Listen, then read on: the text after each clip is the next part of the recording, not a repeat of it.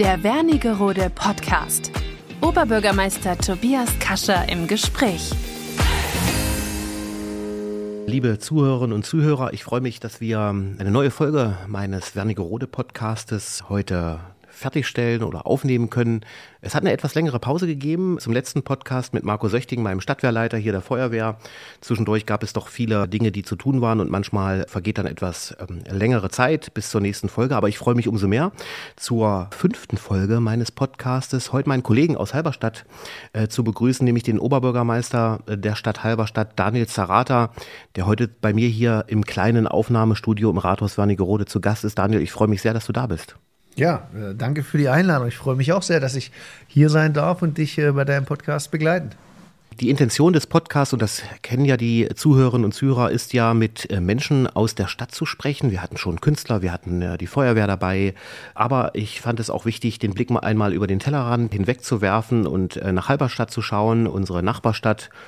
Und wir haben ja da äh, die Situation, dass wir auch dort einen Oberbürgermeister haben, der noch relativ jung ist. Wir haben fast ein Alter und äh, so war die Idee dahinter, einfach äh, mal darüber sprechen, was uns als Oberbürgermeister im Amt so bewegt, welche Aufgaben wir haben, welche Probleme es gibt die wir zu bewältigen haben. Ich glaube, das verbindet und eint uns auch ein bisschen und wir stehen auch im stetigen Austausch miteinander. Es gibt auch Treffen, wo man sich immer mal über die ein oder anderen Thema, Themen auch unterhält, um nach Lösungen zu suchen. Insofern freue ich mich, äh, Daniel, dass du da bist und du bist in Halberstadt geboren, 1982. Korrigierst mich immer äh, kräftig, wenn ich etwas Falsches über dich behaupte, zu erzählen.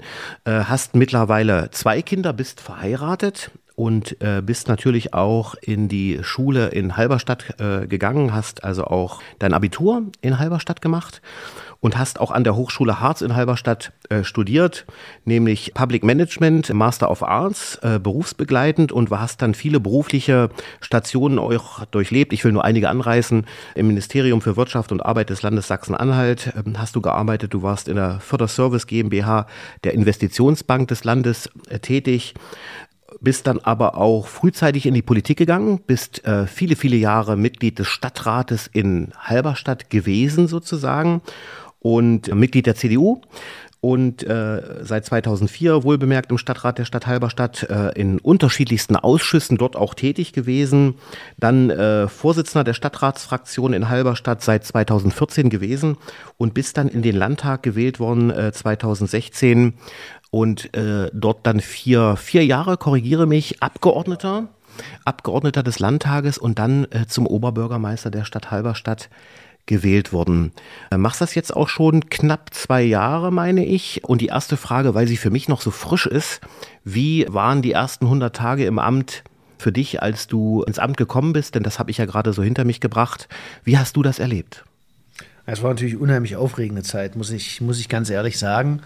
Und ähm, das war auch eine sehr, sehr arbeitsintensive Zeit, also noch deutlich arbeitsintensiver als die Zeit jetzt ist, weil man kennt natürlich die ganzen Themen. Wenn man wie ich seit 2004 Stadtrat ist, dann kennt man im Prinzip jedes Thema, was politisch bearbeitet wird. Aber so eine Stadtverwaltung leiten ist ja mehr als die politischen Themen, die zum Beispiel in der Volksstimme irgendwo stehen, äh, wenn man sich über äh, Radwege streitet oder über irgendwelche Finanzierungen. Da gibt es eben auch noch eine Verwaltung zu führen. Bei uns sind das äh, circa 500 Leute, wenn ich die Erzieherinnen und Erzieher mit dazu rechne, die wir in unseren Kitas haben und 250 Leute Kernverwaltung. Und da gibt es eben einiges mehr. Es ist wie ein kleines oder in, mit 500 Leuten schon ein großes Unternehmen. Es ist wie ein großes Unternehmen zu führen. Und da sind viele Sachen, die man auch von außen gar nicht so sieht. Und ähm, interessant ist, wenn man wie ich in das Amt reinkommt, wo jemand vorher 14 Jahre saß, an den sich die Leute gewöhnt haben, äh, dann arbeiten die erstmal so weiter, wie das war. Und das führte dann immer dazu, dass ich Vorlagen bekommen habe, hier unterschreiben Sie mal. Und ich da drauf geguckt habe und gesagt habe, Entschuldigung, was ist das überhaupt? Und dann habe ich auf jede zweite Vorlage draufgeschrieben, äh, Rücksprache, setzen Sie mich bitte mal ins Bild. Ähm, das hat natürlich unheimlich viel Zeit gefressen, aber dafür weiß ich jetzt auch wirklich über jedes Thema oder über fast jedes Thema äh, innerhalb der Stadt auf jeden Fall Bescheid. Und das war so, womit ich meine ersten 100 Tage tatsächlich verbracht habe. Die Leute waren dann immer kurz verdutzt, so nach dem Motto, warum unterschreibt er jetzt nicht einfach so einen Vorgang, wie wir den die letzten 14 Jahre immer gemacht haben. Und dann kam irgendwann die Einsicht, ach so, kann er ja gar nicht wissen, äh, war ja die letzten 14 Jahre gar nicht in der Position. Und ähm, ja, so habe ich die Zeit verbracht. Und das war so das, eine wesentliche Erinnerung, die ich auch noch habe an die Zeit. Hast du denn das Gefühl gehabt, dass sich nach den 100 Tagen und dann vielleicht jetzt auch in den Monaten danach der, der Stresspegel und auch die Belastung an Terminen, dass sich das irgendwie dann eingepegelt hat, äh, dass man da so seinen Rhythmus gefunden hat? Das ist ja auch noch etwas, was mich bewegt. Man ist natürlich am Anfang äh, überall bemüht, überall hinzugehen und möglichst auch jedem Rechnung zu tragen. Und man muss sich ja immer darüber bewusst sein, das auch irgendwie sieben Jahre durchzuhalten, auch gesundheitlich durchzuhalten. Wir sind beides junge Familienväter. Ähm, ähm, hat sich das dann irgendwie normalisiert oder was hast du getan, um irgendwie so dein Level zu bekommen, auch vor dem Hintergrund, dass du ja irgendwie auch zwei kleine Kinder hast. Also ich will dir da nicht die Illusion nehmen, aber das, äh, das Stresslevel wird nicht runtergehen. Das war bei mir auch so. Ich hatte vielleicht auch sogar, muss man mittlerweile sagen, das große Glück, ja mitten in der Corona-Pandemie anzufangen. Das heißt, äh, Termine abseits derer, die ich mir im Haus selber organisiert habe, gab es so gut wie nicht. Es gab natürlich gab's Online-Konferenzen oder so, aber so was man halt so kennt, hier mal zu einem Empfang gehen oder da zu einer Wirtschaftsvertretung oder ähm, was auch immer, alles, was dann so in die Abendstunden geht und was das Familienleben dann am Ende auch belastet, weil man dann halt nicht mit Armbrot essen kann oder ähnliches. Äh, das gab es zu Anfang ja gar nicht. Deswegen war das für mich eigentlich fast ein Glück, weil ich konnte mich sehr auf die Arbeit im Rathaus konzentrieren. Und nach den 100 Tagen dann beschäftigte uns das weiter. Dann kam die nächste Krise mit den Flüchtlingen. Aber seit wir jetzt wieder so ein bisschen raus können, sage ich mal, äh, kommen natürlich auch viele andere Termine noch dazu, sowohl am Tage als auch am Abend, die dich dann aber von deiner ähm, Arbeit im Büro abhalten. Und das ist auch eine Sache, das muss man auch mal ähm, verstehen. Die Leute gucken immer in den Terminkalender und sagen, ja gut, er hat dann Termin, dann Termin, dann Termin. Ja, ist ja gar nicht so viel. Aber dass man zwischen den Terminen irgendwann auch nochmal arbeiten muss, äh, weil es bleibt ja eine Menge liegen, äh, das wird manchmal ein bisschen verkannt. Und das hält das Stresslevel unheimlich hoch, weil man hetzt von Termin zu Termin und ist dazwischen eben noch bemüht, seine eigentliche Arbeit so gut wie möglich zu machen. Ja, das kann ich gut nachvollziehen und vielleicht gleich mal noch ein bisschen zu sehr ins Detail zu gehen, auch bei der Familie oder Vereinbarkeit ähm, der Familie. Ich meine, es gibt, äh, sind nicht nur wir beide, die irgendwie Familie und Beruf in Einklang bringen müssen, sondern ganz viele andere auch, für die das ein Problem ist heute. Äh, bei uns ist es so, dass wir natürlich, glaube ich, in einem Job arbeiten, der stundenmäßig auch sehr viel von uns äh, verlangt und äh, auch in den Abendstunden. Viele Abendtermine, völlig selbstverständlich. Wir wussten das beide, bevor wir kandidiert haben, dass das eine wichtige Aufgabe ist und wir machen es, glaube ich, auch beide äh, mit dem richtigen Engagement. Wie machst du das mit, mit zwei kleinen Kindern, die ja auch eine Erwartungshaltung an den Papa haben, als jünger, relativ junger Oberbürgermeister, vielleicht wahrscheinlich auch eine der jüngsten OBs in der Geschichte der Stadt Halberstadt. So ist es hier in Wernigerode, bei mir übrigens auch. Wie bringst du das in Einklang? Hast du da für dich ein System, wo du sagst, also ich ziehe eine rote Linie und mache nur äh, irgendwie drei Abende die Woche und der Rest ist der Familie? Oder bist du nachmittags mal zu Hause, äh, dass man das irgendwie unter einen Hut kriegt? Äh, du kannst verstehen, dass mich das natürlich interessiert jetzt. Ähm. Klar. Also äh, rote Linien ziehe ich, zieh ich nicht. Äh, das funktioniert auch nicht. Man kann nicht sagen, ich mache hier von, von Montag bis Mittwoch Abendtermine und danach dann eben nicht mehr. Das funktioniert nicht. Dafür sind wir dann doch äh, in dem Job zu fremd bestimmt, was irgendwie aber auch wiederum okay ist. Ähm, ich versuche an den Tagen, also das Schöne am Job ist, wir können uns ja meistens unsere Termine selber legen. Und äh, wenn jetzt nicht gerade der Empfang der IHK ist, da können wir nichts dran rütteln, aber wenn es irgendwas ist, wo wir selber ein bisschen Einfluss haben, können wir es ja halbwegs äh, selber noch legen. Das, das, bringt natürlich auch ein bisschen Freiheit. Und ich versuche immer in ähm, meine Tage so zu gestalten, dass wenn ich abends Termine vermeiden kann, versuche ich auch bis 17 Uhr dann zu arbeiten, um dann auch abends zu Hause zu sein, spätestens 18 Uhr zum Abendessen. Ähm, weil ich kannte das von meinen Eltern zu Hause auch so jeder ist tagsüber seiner Dinge nachgegangen, aber Abendessen war Abendessen, da saßen alle am Tisch, da wurde auch das besprochen, was äh, tagsüber dann eben war. Und äh, diese Tradition, sage ich mal, versuche ich mit meiner Familie auch aufzunehmen, damit äh, man sich dann auch mal in einem ruhigen Moment äh, auch nochmal sieht und ein paar Sachen besprechen kann. Und ähm, ja, so, so versuche ich das für mich zu handeln, nachmittags zu Hause zu sein oder ähnliches oder Mittagessen zu Hause. Das funktioniert eigentlich meistens nicht. Das gibt es mal zweimal im Jahr, äh, dass ich dann meine Frau anrufe und sage, soll ich uns schnell was holen? Ich habe mal eine Stunde Zeit. Aber im Prinzip ähm, ist das, ist das nicht möglich. Ja, vielen Dank für die, äh, für die offenen Worte. Das ist äh, nicht, dass mir das die Illusion, die Illusion raubt, äh, nicht oft zu Hause zu sein, aber äh, das ist na klar, klar, dass das mit dem Job einhergeht und da muss, glaube ich, jeder so seinen Weg finden. Was mir und ich glaube auch dir besonders wichtig ist im Amt äh, als Oberbürgermeister dieser beiden Städte, ist irgendwie die Nähe zum, zum Bürger. Ich glaube, das ist ganz entscheidend, äh, wenn man auch sich für dieses Amt interessiert und sagt, ich stelle mich auf und möchte was für die Menschen in der Stadt bewegen, dass man irgendwie aufnimmt, was die Menschen bewegt und dass man da auch äh, sein Handeln daran orientiert. Äh, das äh, habe ich früh auch im Wahlkampf hier gesagt, dass mir das wichtig ist und mit verschiedensten Instrumenten versuche ich dem auch irgendwie nahe zu kommen. Wir haben äh, Bürgersprechstunden eingeführt hier in Wernigerode. Man kann sich über ein Online-Tool anmelden und dann kommen die Menschen hier ins Rathaus und erzählen mir, was sie bewegt. Aber auch dieser Podcast ist so ein Instrument, den, den, den äh, Hörerinnen und Hörern zu erklären, äh, was macht eigentlich Stadtverwaltung, was macht die Feuerwehr, was macht das Grünamt, äh, was bewegt uns. Und mich würde interessieren, was du in Halberstadt machst mit Blick auf die, die Beteiligung äh, der Bürgerinnen und Bürger, mit Blick auf Transparenz. Welche Wege gehst du da so und was sind so die Formate, die du schon machst oder vielleicht auch machen willst? Hm. Wir haben ja in Halberstadt eine ähm, recht aktive Bürgerschaft, äh, in dem Sinne, als dass sie auch tatsächlich politisch aktiv sind. Also wir haben ja äh, ich, ich, glaube, ihr hattet, hattet ihr schon einen Bürgerentscheid. Wir hatten ja schon zwei. Äh, also zwei Bürgerentscheide. Und Bürgerentscheid bedeutet eben, die Bürger sind nicht damit einverstanden, was der Stadtrat beschließt und äh, sagen, das kippen wir jetzt. Und da sind relativ hohe Hürden auch dran gesetzt, auch im Land Sachsen-Anhalt. Ich finde das auch richtig.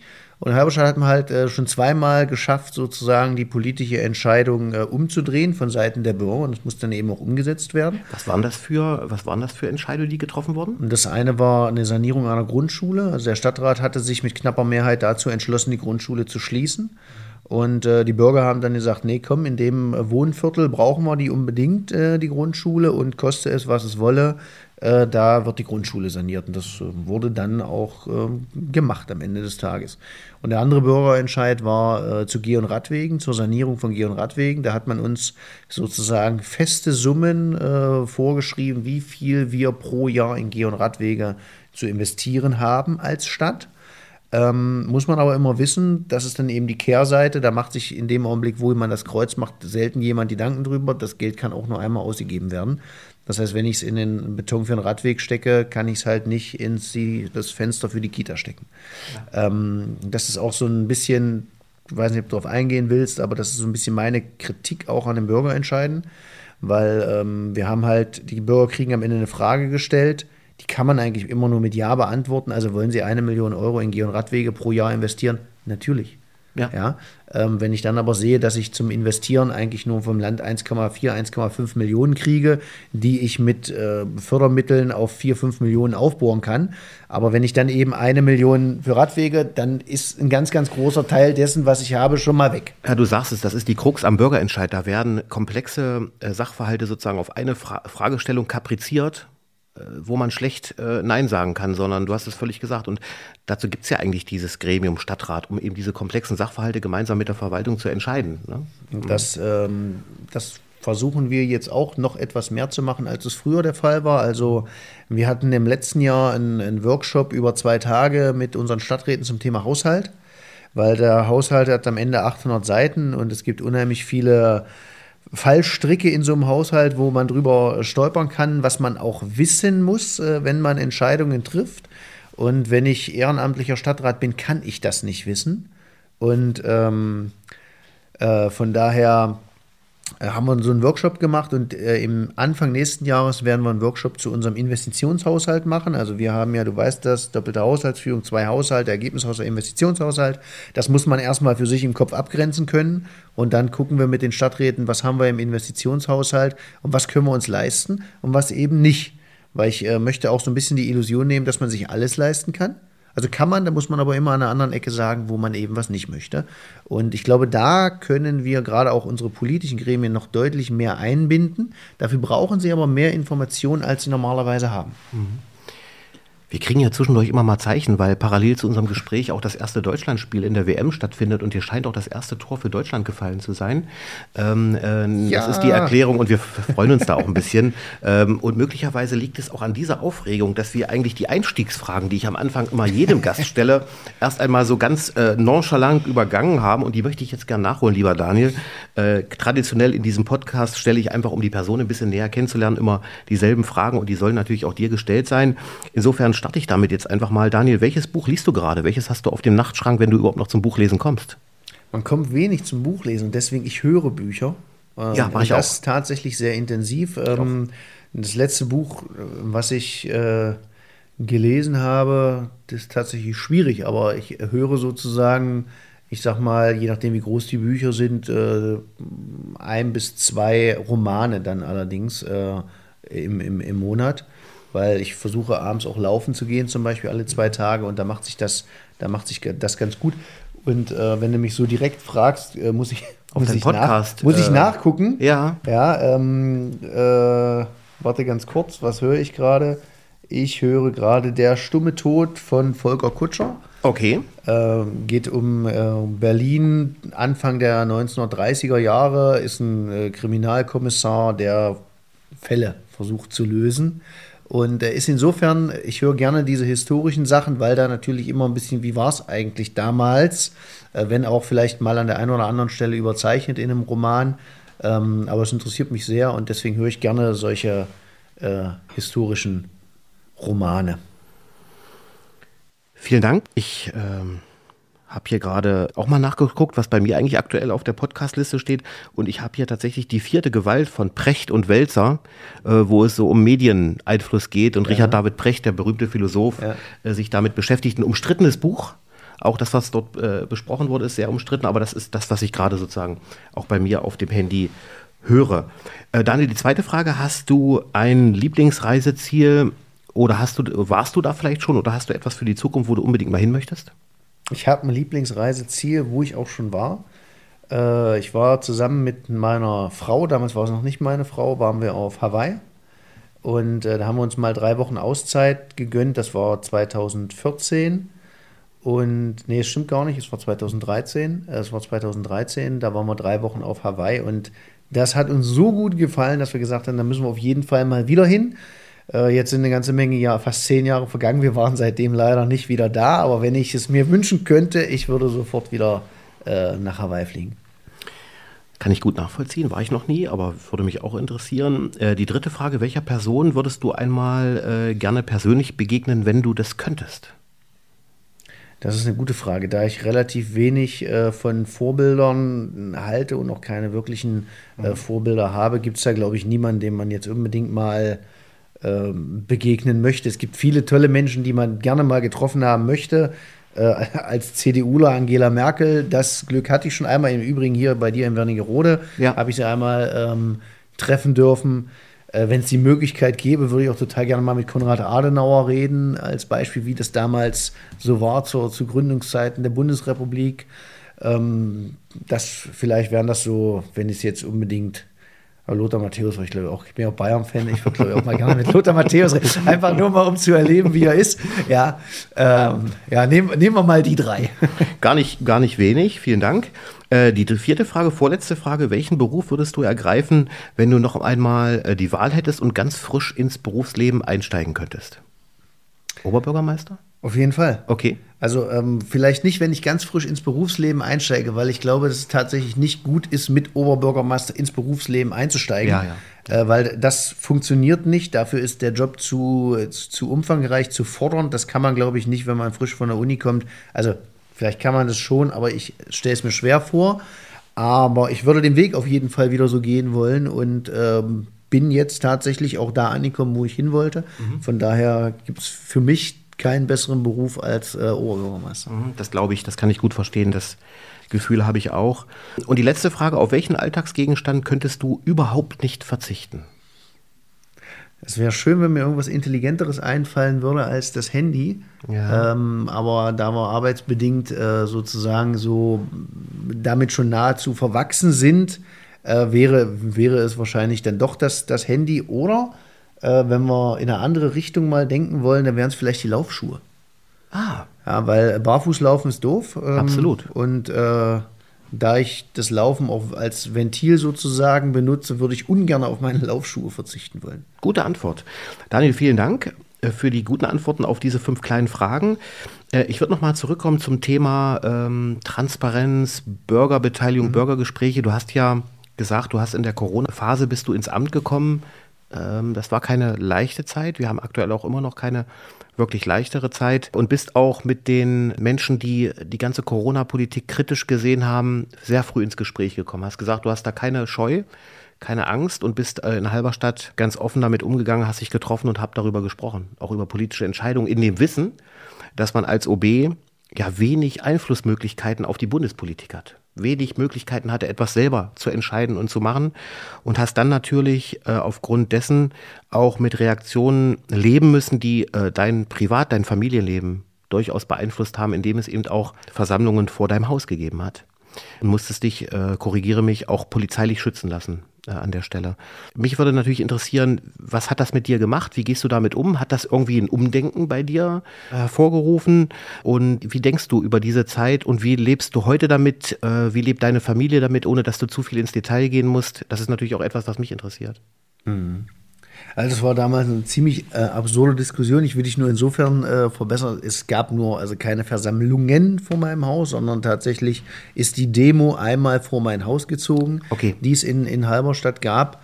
Äh, das hat ja relativ hohe Wellen auch geschlagen, äh, bundesweit, weil das der Unterschied war, ich war ja nicht der Erste, wo Leute vor der Tür standen, aber meistens waren es so 20, 30.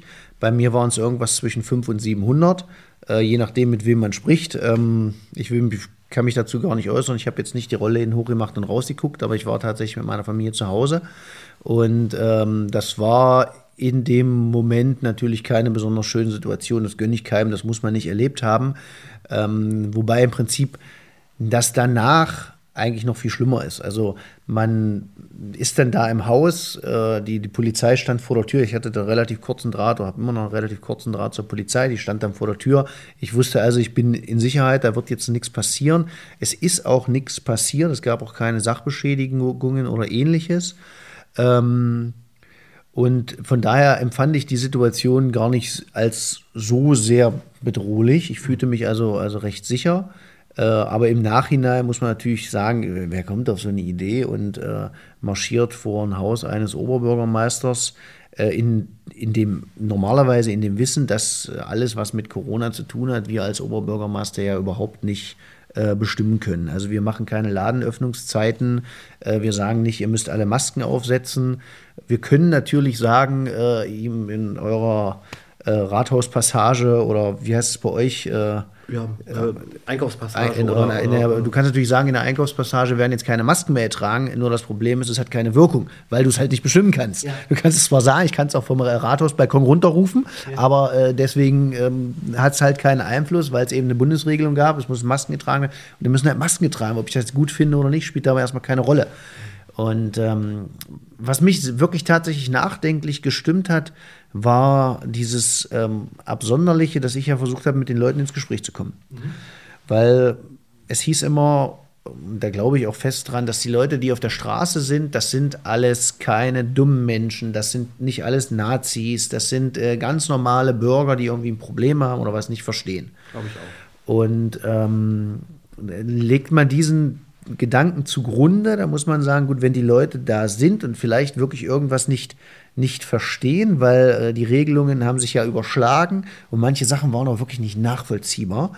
Dann habe ich mir gesagt, gut, dann ist es auch irgendwie ein bisschen unsere Aufgabe, es dem Bürger näher zu bringen. Also es zumindest versuchen zu erklären, ganz wertfrei versuchen zu erklären. Und ich hatte so ein schönes Beispiel, was mich dann wirklich, wo ich gesagt habe, okay, wenn ich in der, in der Position wäre, wäre ich auch auf die Straße gegangen wahrscheinlich. Da gibt es bei uns gibt's einen Spielzeugladen. Und kurz vor Weihnachten ähm, hatten wir so hohe äh, Zahlen, dass sich ja auch Kinder ab dem sechsten oder siebten Lebensjahr äh, testen mussten mit Schnelltests. Und das war so lange kein Problem, wie die Schulen offen hatten, weil die alle in der Schule getestet wurden. Mhm. Und dann haben sie aber gesagt, damit alle schön Weihnachten feiern können, machen wir die Schulen etwas früher zu. Also nicht erst am 22., sondern schon am 18. oder am 15. Also aber trotzdem im Prinzip zehn Tage vor Weihnachten. Ich kann mich so, und dann passierte folgendes, dann hatte ich Anrufe von diesem äh, Spielzeugladenbetreiber bei mir im Büro, der gesagt hat, Herr Zarata, das geht alles nicht, weil die äh, Eltern kommen nicht mehr mit ihren Kindern in meinen Spielzeugladen, weil sie jetzt ihre sechs, sieben, acht, neunjährigen Kinder testen lassen müssen, damit sie bei mir in den Laden kommen. Und das kurz vor Weihnachten, das hat dem, sag ich mal, den Jahresausklang verhagelt. Das Geschäft gibt es zum Glück noch. Aber ich sag mal, Weihnachten ist für ein Spielzeuggeschäft natürlich der, äh, der, der, das Umsatz, die umsatzstärkste Zeit. Und wenn dann keiner mehr kommt, ähm, dann kann man da schon sauer werden. Das kann ich, das kann ich nachvollziehen. Äh, ich habe dann gesagt, es ist jetzt, ich kann, kann nichts machen. Ich kann jetzt nicht, ich kann einfach nicht bestimmen, dass es äh, nicht gemacht werden muss in ihrem Laden. Ähm, aber da habe ich den Entschluss gefasst und habe gedacht, okay, den, ich verstehe den Mann. Und ich stelle mich ihm auch, ich rede auch mit ihm, ich versuche ihm zu erklären, warum es jetzt so ist und ihm auch zu sagen, dass ich es äh, selber auch doof finde, aber dass wir es halt leider nicht ändern können. So, und das habe ich versucht und deswegen haben wir Dialog statt Demo gemacht. Wir hatten also auf dem Domplatz bei uns Ärzte und äh, auch Politiker, auch der Landrat war mehrmals da, wir hatten Bundes-, Landes- und Europapolitiker da und alle standen Rede und Antwort und ähm, man hätte wirklich, wenn das gewollt gewesen wäre, und das war es halt nicht, äh, man hätte wirklich gut ins Gespräch kommen können zu den einzelnen Maßnahmen. Das Problem war, dass auf die Veranstaltungen eben nicht die Leute gekommen sind, die vielleicht was nicht verstehen, sondern da sind wirklich die Hardliner gekommen, die uns unbedingt äh, überzeugen wollten. Und das ist natürlich bei so einem Arzt von einer Intensivstation Station schwierig, den zu überzeugen, dass eine Corona-Impfung irgendwie unheimlich schädlich wäre. Äh, und dann standen die aber da und haben das versucht. Und dann haben die Ärzte wirklich ganz ruhig erklärt, das ist die Datenlage, so und so sieht's aus. So ist das mit den Übersterblichkeiten zu sehen. Also die gibt's nicht wegen der Impfungen, sondern weil immer dann, wenn viele geimpft wurde, waren auch viele Leute infiziert. Und dann sind halt die Infizierten gestorben und nicht die Geimpften. Und das wurde alles erklärt. Und das wollte aber nicht verstanden werden von dem Klientel, was da, was da stand. Ähm, und am Ende führte das nur noch mehr zu einem, zu einem Frust. So nach dem Motto, wir waren jetzt da, wir haben mit denen gesprochen und stellt euch vor, die sind nicht unserer Meinung. Okay. Aber darum geht es in dem Dialog auch nicht. Man muss am Ende ja nicht einer Meinung sein, sondern man tauscht sich aus.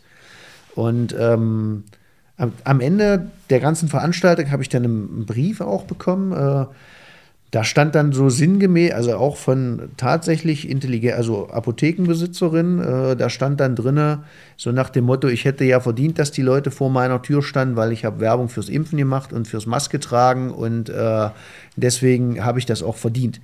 Was ja so nicht stimmt, sondern ich habe schlicht und ergreifend gesagt, wenn ihr euch impfen lassen wollt, da bestünde die Möglichkeit. Und ich habe gesagt, ihr müsst da und da Maske tragen, weil das sind die Bundesregeln. Es wurde mir anders ausgelegt und deswegen hätte ich es auch verdient. Und das ist natürlich schwierig, wenn du was Gutes versuchst und es dann ins Gegenteil umkehrt, weil es die Leute nicht verstehen wollen. Mhm. Hat, haben diese Erfahrungen, also diese, äh, sozusagen dieser Misserfolg, wenn man mal so will, oder nicht die Intention, die du wolltest mit dem Gespräch und dann auch die persönlichen Erfahrungen, irgendwie zu einem Umdenken im Dialogprozess mit, mit den Bürgern geführt? Oder sagst du, das war eine Erfahrung in der Form, mit dem Klientel klappt das nicht nochmal? Äh, aber ich würde es jederzeit zu anderen Themen immer wieder versuchen. Hatte ich das vorsichtiger, vorsichtiger werden lassen? Ja, es lässt einen vorsichtiger werden, lässt es einen schon, aber man kann ja deswegen den Dialog nicht einstellen. Also nur weil es sozusagen einmal nicht geklappt hat, kann man jetzt nicht sagen, man spricht mit keinem mehr. Das ist ja auch nicht mein Ansatz. Uns beide zeichnet ja aus, dass wir im Social Media sehr aktiv sind, weil wir ja beide das, die Intention haben, sozusagen die Verwaltungsarbeit auch transparent zu gestalten. Ja.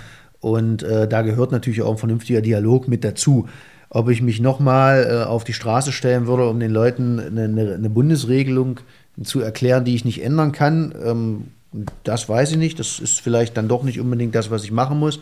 Aber zu Themen der Stadt muss man natürlich im Dialog bleiben und da bleiben wir auch im Dialog. Ja. Ähm, und ich bin auch auf vielen Veranstaltungen natürlich so wie du auch. Ich bin da auch immer ansprechbar. Das heißt, wer mich erreichen will, erreicht mich. Und ähm, von daher, nee, da, so ein Umdenken hat es nicht gegeben. Aber ich wäge tatsächlich äh, zweimal ab, wie man mir die Aussagen auslegen könnte. Ja. Also da denkt man schon noch mal einmal mehr darüber nach, weil das muss ich sagen, das hat mich kalt erwischt. Damit habe ich, also ich bin gar nicht auf die Idee gekommen, ja. dass man mir das, was ich da vorhabe, negativ auslegen könnte, weil ich wollte die Leute wieder zurück in die Gesellschaft ja. holen. Das Problem ist aber, glaube ich, sie denken, sie wären die Gesellschaft. Aber ich sage, wenn 1000 Leute in Halberstadt demonstrieren, dann demonstrieren halt 39.000 nicht. Und das muss man sich auch vor Augen führen. Und ich wollte eben die 1000 gerne wieder in die 39 integrieren. Aber das war nicht gewollt. Hm, danke. Danke, Daniel, für den interessanten Einblick auch. Äh, du hast gerade gesagt, Themen, über Themen diskutieren mit den Menschen. Da würde ich vielleicht so den Abschluss auch drüber versuchen, ähm, welche Themen uns bewegen in den beiden Städten, in Halberstadt und auch in Wernigerode. Das sind sicherlich äh, auch die Haushaltsthemen. Wie äh, können wir uns finanziell gut aufstellen im nächsten Jahr? Aber auch die Energie äh, Themen. Wie äh, nimmst du die Krise im Moment in deiner Stadt so wahr oder was versucht ihr auch äh, seitens der Stadt irgendwie dem gerecht zu werden? Und was sind darüber hinaus äh, Themen, die, wenn du so eine Top 3 benennen müsstest oder eine Top 5, die die Halberstadt im Moment bewegen? Hm. In aller Kürze, so schwierig wie das ist. In, in aller Kürze ist schwierig. Also Haushalt ist immer Top-Thema äh, in Halberstadt, schon über Jahre, einfach weil wir ohne vernünftigen Haushalt einfach nicht handlungsfähig sind. Mhm. Ja, und ähm, ich habe auch am Anfang meiner Legislatur gesagt, wenn wir den Haushalt nicht in den Griff bekommen, dann können wir immer nur das machen, was notwendig ist, aber nie die wirklich schönen Sachen. Ja. Und die Leute wollen die schönen Sachen. Die wollen die Sachen, wo sie darauf stolz sein können. Das hat meine Stadt geleistet. Habe ich keine Kohle, kann ich immer nur das machen, was äh, unbedingt nötig ist. Und ja. da ist halt keiner stolz drauf. So, äh, das heißt also, Haushalt ist ein, ist ein Riesenthema, wird nicht einfacher heutzutage. Äh, Energiepreise sind wir gerade noch dabei, ein bisschen zu gucken, wie sich das auswirken wird. Also ähm, Energiepreisdeckel kommt ja, jetzt gucken wann und wie genau. Wenn wir das wissen, dann sieht der Haushalt bestimmt schon wieder ein bisschen besser aus, als die ersten Prognosen waren, nachdem wir dann die ersten neuen Verträge unterschreiben mussten.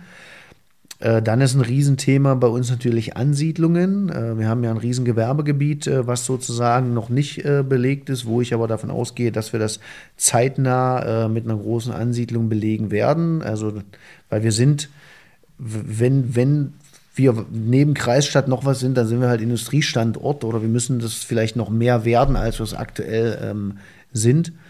Und ähm, das dritte große Thema, was ich benennen würde, so eine schwierige Frage. Da gibt es so viele Themen. Wir haben jetzt gerade wieder Stadtrat äh, am, am 1. Dezember. Ähm, na, vielleicht das Bürgerhaus in Ströbeck, das beschäftigt uns wirklich sehr. Also wir okay. haben einen Ortsteil Ströbeck mit der Schachtradition ja. und da ist ja das Museum abgebrannt und da soll jetzt was Neues entstehen. Und das ist eben auch so, hast du keine Kohle, kannst du nichts Neues machen. Also musst du aber gucken, wo kriegst du es her. Und da sind wir gerade äh, schwer dabei, eine Lösung zu finden, weil wir versprechen uns dann davon, dass sozusagen diese Schachtradition auch ins äh, immaterielle Weltkulturerbe aufgenommen werden könnte, aber eben nicht ohne Schachmuseum. Mhm. Ich versuche mal vielleicht so die letzte Frage zu kombinieren. Zum einen ähm, haben wir jetzt gehört, äh, seit ja, fast einem Jahr, dass Intel auch in Magdeburg äh, eine Großinvestition tätigt. Du weißt das auch, äh, in der Hoffnung natürlich, dass wir bis in die Peripherie von Magdeburg, also bis in den Harz, bis nach Halberstadt und Wernigerode auch ein Stück weit etwas vom Kuchen abbekommen mit Blick auf Zulieferung, auf Ansiedlung, auf ähm, äh, Menschen, die hier wohnen. Und das vielleicht verbunden mit der Frage, Daniel, also wie siehst du das zum einen? Ähm, kriegen wir da äh, auch was von ab? Ich bin überzeugt, irgendwie wird hier was hängen bleiben. Und äh, verbunden mit der Frage, wir sind nun relativ jung und äh, relativ frisch im Amt, auf die ja, auf das Duell zwischen Wernigerode und Halberstadt, was für mich irgendwie immer gar kein Thema ist, weil ich ja so ein, ein Harzverfechter auch bin, der der Auffassung ist, dass man irgendwie für die Region auch arbeitet, egal welches Parteibuch man in der Tasche hat. Äh, und ich glaube, sich diese alten Kreisdebatten äh, Altkreisdebatten irgendwie auswachsen äh, werden, gerade mit neuen äh, Politikerinnen und Politikern, die irgendwie in Handlung kommen. Insofern, wie erlebst du das? Das würde ich mir auch wünschen sozusagen für unsere Zusammenarbeit, äh, dass wir gut zusammenarbeiten, dass es nicht dieses Konkurrenzdenken gibt. Also die Frage sozusagen, wie siehst du Intel? Äh, und wie, wie kannst du dir eine Zusammenarbeit und ein Verhältnis zwischen Wernigerode und Halberstadt vorstellen? Hm. Ähm, wie sehe ich Intel? Intel sehe ich als ganz große Chance. Hm ähm, für Halberstadt schon alleine deswegen, weil ich vom Ortsausgang Halberstadt bis zum Ortseingang Intel, sage ich mal, das ist ja knapp vor Magdeburg noch, ja. äh, brauche ich, wenn ich gemütlich fahre, aber dann fahre ich sehr gemütlich, dann brauche ich 30 Minuten. Ich würde mal sagen, eigentlich brauche ich nur 25. Und 25 Minuten mit dem Auto zur Arbeit, äh, sage ich mal, das ist in, in, in Berlin wahrscheinlich sechs Kilometer. äh, ja. Bei uns sind es dann eben ja, 35 Kilometer, was, was es ungefähr sind. Und von daher kann ich mir eben zumindest für Halberstadt vorstellen, dass äh, wir enorm davon profitieren werden, dass alle Leute, die eben nicht in Magdeburg in der großen Hauptstadt wohnen wollen, dass wir da auch einen Teil kriegen, die sagen, ich bin entweder mit dem Zug ganz schnell in Magdeburg oder auch mit dem Auto ganz schnell im Werk sogar. Äh, und ich wohne vielleicht lieber in einer etwas kleineren Stadt ähm, als in Magdeburg. Also da verspreche ich mir wirklich viel von. Mhm. Ähm, zum Thema Zulieferer, das ist ja noch so ein bisschen nicht so wirklich greifbar. Stimmt. Ich glaube, da wird auch was kommen, aber da möchte ich eigentlich ungern eine Prognose äh, zu, zu abgeben. Das, da harre ich der Dinge, die da kommen. Wie ja. ich sage mal, wir haben uns jetzt äh, zumindest in unserer, im Bereich Wirtschaftsförderung arbeiten wir jetzt nicht darauf hinaus, unbedingt Zulieferstandort von Intel zu werden, weil das noch zu unkonkret ist, äh, sondern wir versuchen schon unseren eigenen Weg da weiterzugehen. Und äh, zum Beispiel im Medizintechnikbereich, wo wir relativ stark sind, auch da weiterzuarbeiten und jetzt nicht auf irgendwas zu hoffen. Äh, aber ich denke schon, das wird die ganze Region natürlich voranbringen. Da werden unheimlich viele Arbeitsplätze geschaffen. Die Leute müssen irgendwo wohnen äh, und die Peripherie wird auf jeden Fall auch was davon abbekommen. Und ich glaube, das gilt am Ende auch für Wernigerode, weil viel weiter ist es nicht. Ähm, ich könnte mir vorstellen, dass bei euch, ihr seid ja als, äh, auch als Wirtschaftsstandort stark äh, mit der Automobilbranche, wenn das jetzt durch die Elektroautomobilität ein bisschen nachlässt, dann ist ja trotzdem euer Gewerbegebiet und alles noch da.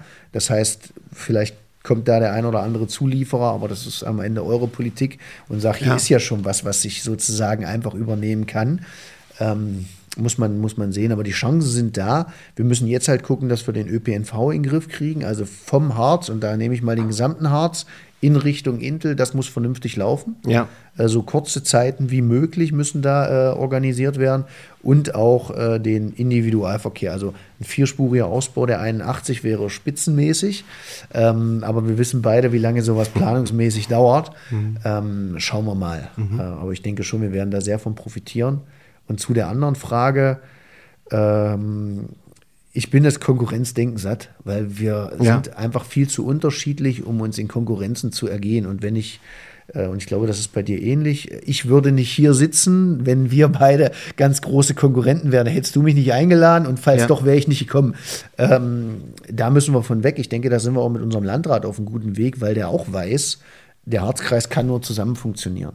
Der, und der kann halt nur funktionieren mit Halberstadt, Wernigerode und Quedlinburg und der Peripherie drumherum.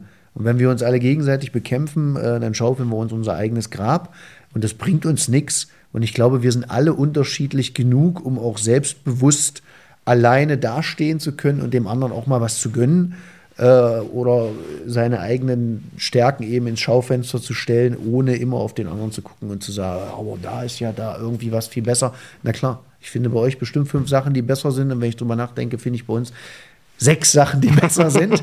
ähm, und äh, von daher glaube ich, kommen wir mit dieser ganzen Konkurrenzgeschichte nicht weit. Und wenn wir äh, gemeinschaftlich auftreten, auch gegenüber der Landespolitik, und ich glaube, das ist auch ganz wichtig, äh, dann können wir insgesamt was erreichen. Wenn jeder für sich äh, dahin rennt, ist es bei Weitem nicht so eindrucksvoll, als wenn der Harz zusammensteht.